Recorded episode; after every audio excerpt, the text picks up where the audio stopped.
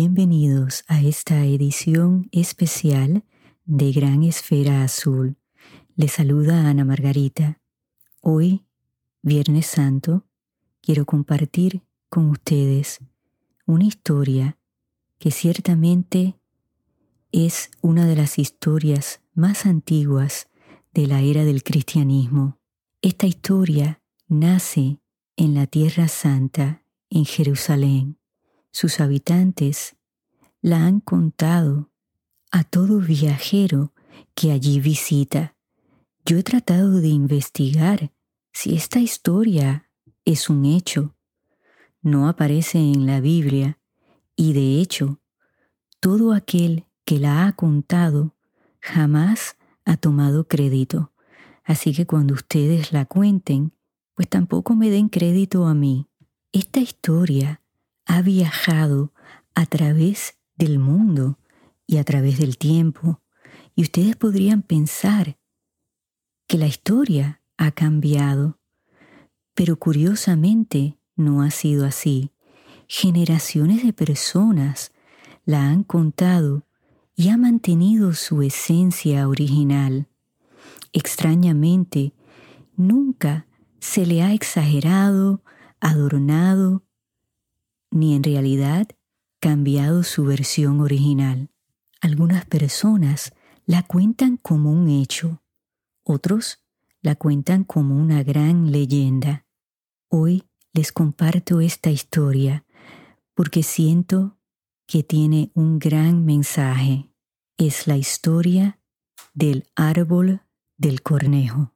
Cuenta la historia que para la época de la crucifixión de Jesús, el árbol del cornejo era un árbol alto, robusto como un roble, de madera fuerte y pesada, una madera tan fuerte que sería precisamente escogida para construir la cruz que cargaría Jesús.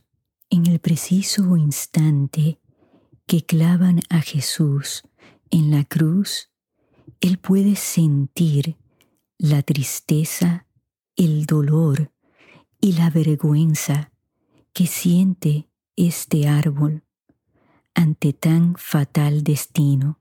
Jesús siente que el árbol del cornejo representa el dolor de todo ser viviente que es sometido a tan cruel acción.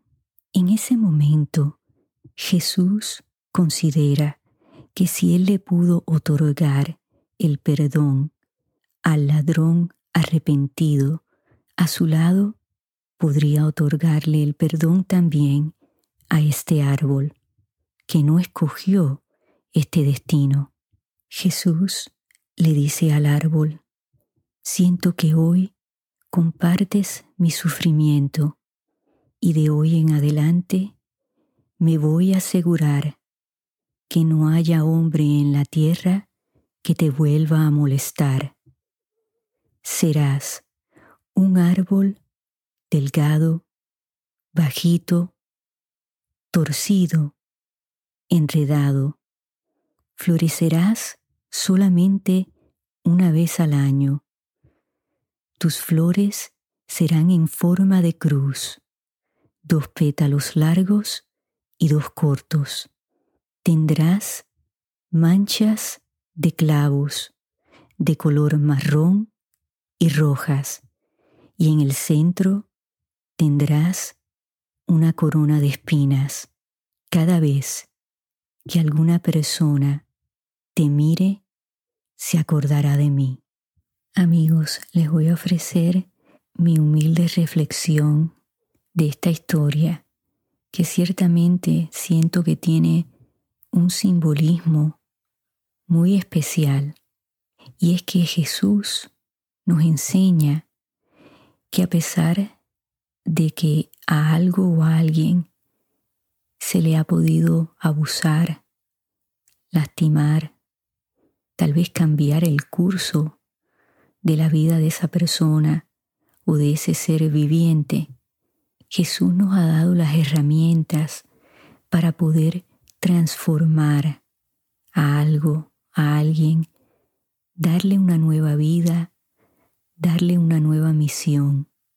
Piensen ustedes en el día de hoy, ¿cuál podría ser ese granito de arena que ustedes pueden aportar para empezar a transformar el mundo? Este podcast es mi granito de arena, que lo hago con mucho amor y con la intención de ayudarlos a ustedes a transformar sus vidas, a vivir su mejor vida, a compartir las experiencias que yo he vivido y lo que yo he aprendido para que ustedes sigan creciendo y sigan aprendiendo.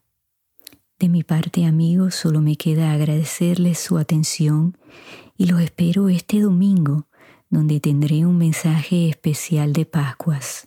Hasta entonces, donde quiera que ustedes se encuentren en esta gran esfera azul, enciendan sus esferas, regalen y reciban luz hasta que nos volvamos a escuchar.